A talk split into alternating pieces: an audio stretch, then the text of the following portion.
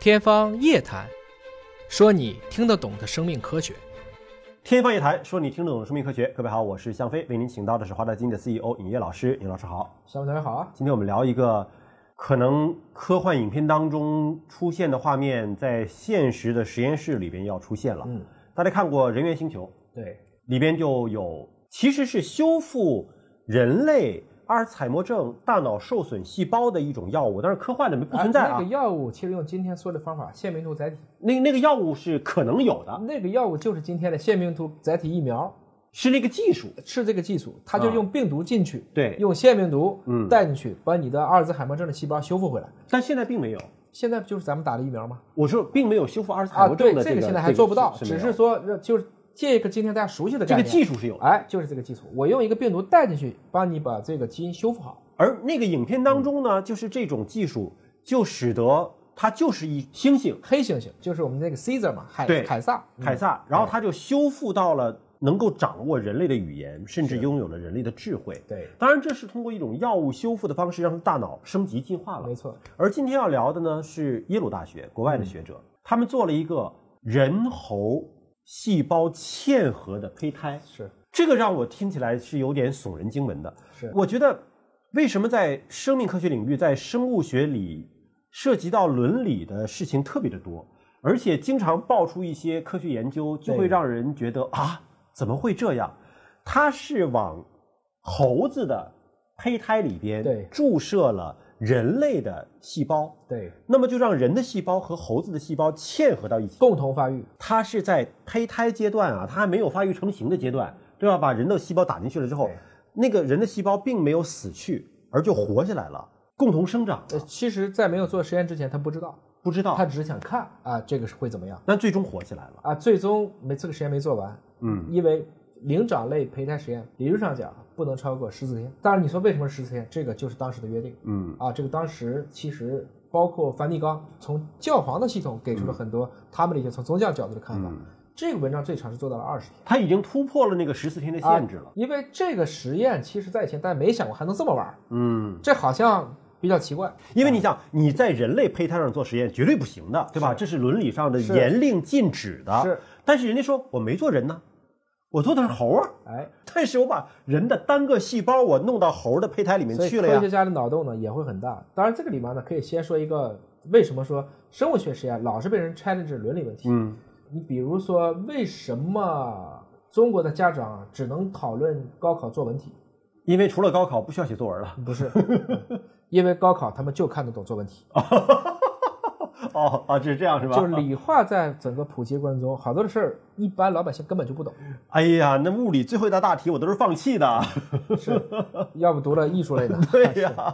所以从某种程度上讲，因为生命科学出点事儿你就往身上去想。一个是老百姓看得懂，再一个他特别容易和自己的生活联系到一起对而。且你说猴子他也懂，你说胚胎他也懂，对不对？哎然后网上然后有各种各样 PS 的图，对他都拿出来吓唬你。然后人的胚胎和猴子胚胎弄到一起，那不孙悟空出来了哎而且吗？真有一批科学家天天就干这种往你那想的事儿，对嗯大家就遇到一起。我们不能批评，因为创新本身就是要去，但是这个过程中，这个伦理的边界在哪儿？嗯有的时候呢，其实我们也很无奈。就比如说这个一出来，就说能伦理上评论几句吧，这个东西你怎么说呢？嗯你讲这个事儿没有伦理问题，大家就说你有伦理问题。嗯，你说这个事情伦理问题很大，可是我又觉得总要有人往前去踏一步，嗯因为它本身来讲也想往前去突破一步。换言之呢，我们对伦理的理解也是随着我们对生命科学的认知，嗯，它的边界也在不断的变化。这里面其实是有不同的评价的啊对。比如说，因为它接近二十天的一个胚胎嵌合的实验，耶鲁大学干细胞生物学家呢就在《Science》杂志、科学杂志当中就说，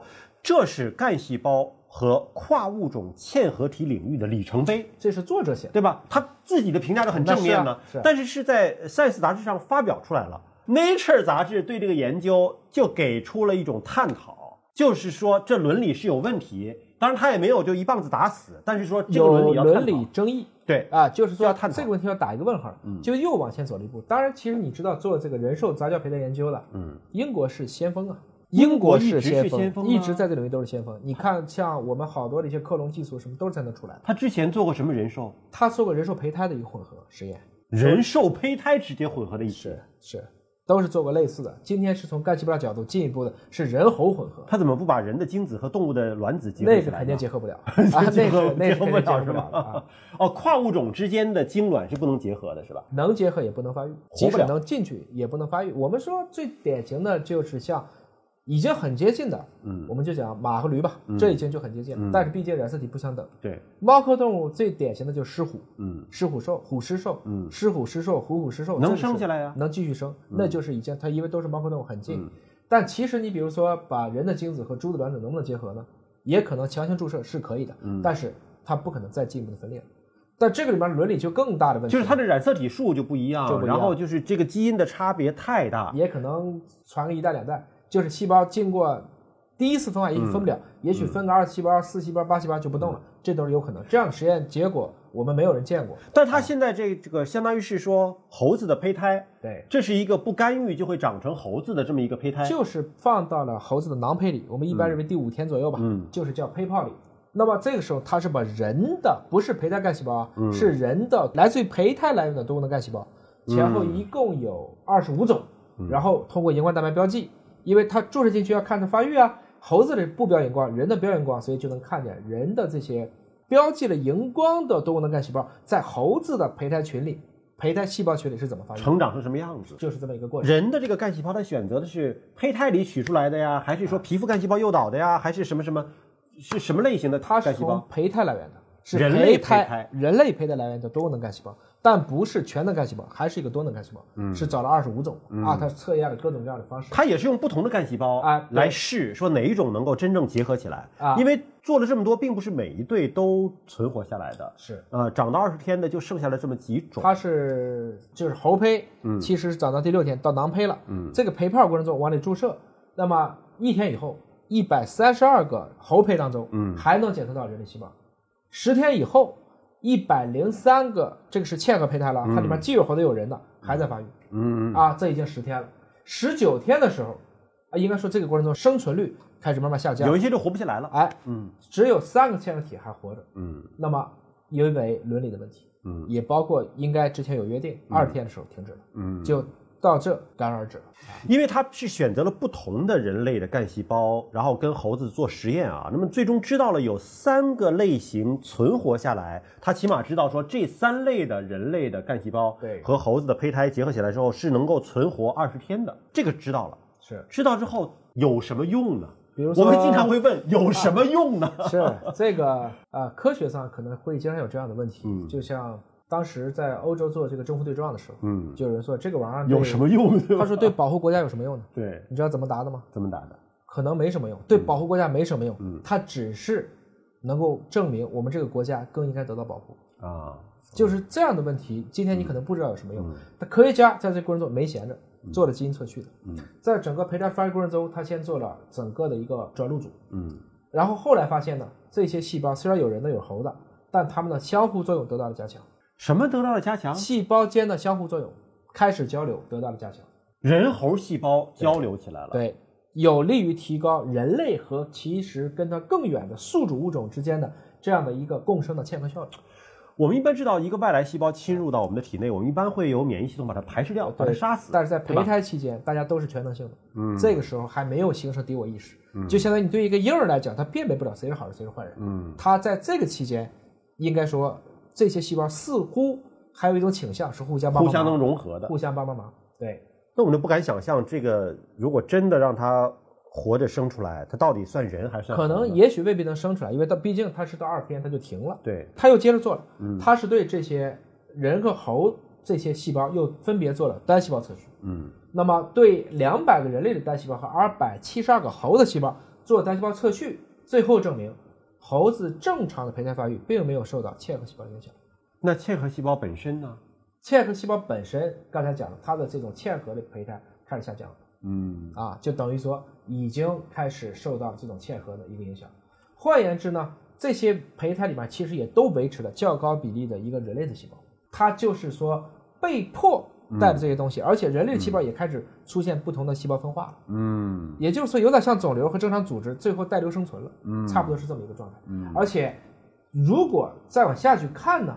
有可能就是你像你说的，它可能会分化成不同的组织乃至器官。嗯，这也是研究人员没有做到这一步，但是他们已经看到这个趋势我我是完全凭想象啊，啊。就是继续未来如果还让它发展下来的话，那可能是有两个结果呀、一个就是说猴子的胚胎细胞很强大，它最终虽然是带瘤生存，但是还是把它当成一个异体的瘤，对吧？对我还是排斥着你，可能身上长了个异物，但是它还是个猴子，只不过猴子体内可能有一部分的是人类的细胞了就。是它构成它的可能每部分器官都已经有这样的东西了。对，但还有一种可能性呢，就是它长得像人了，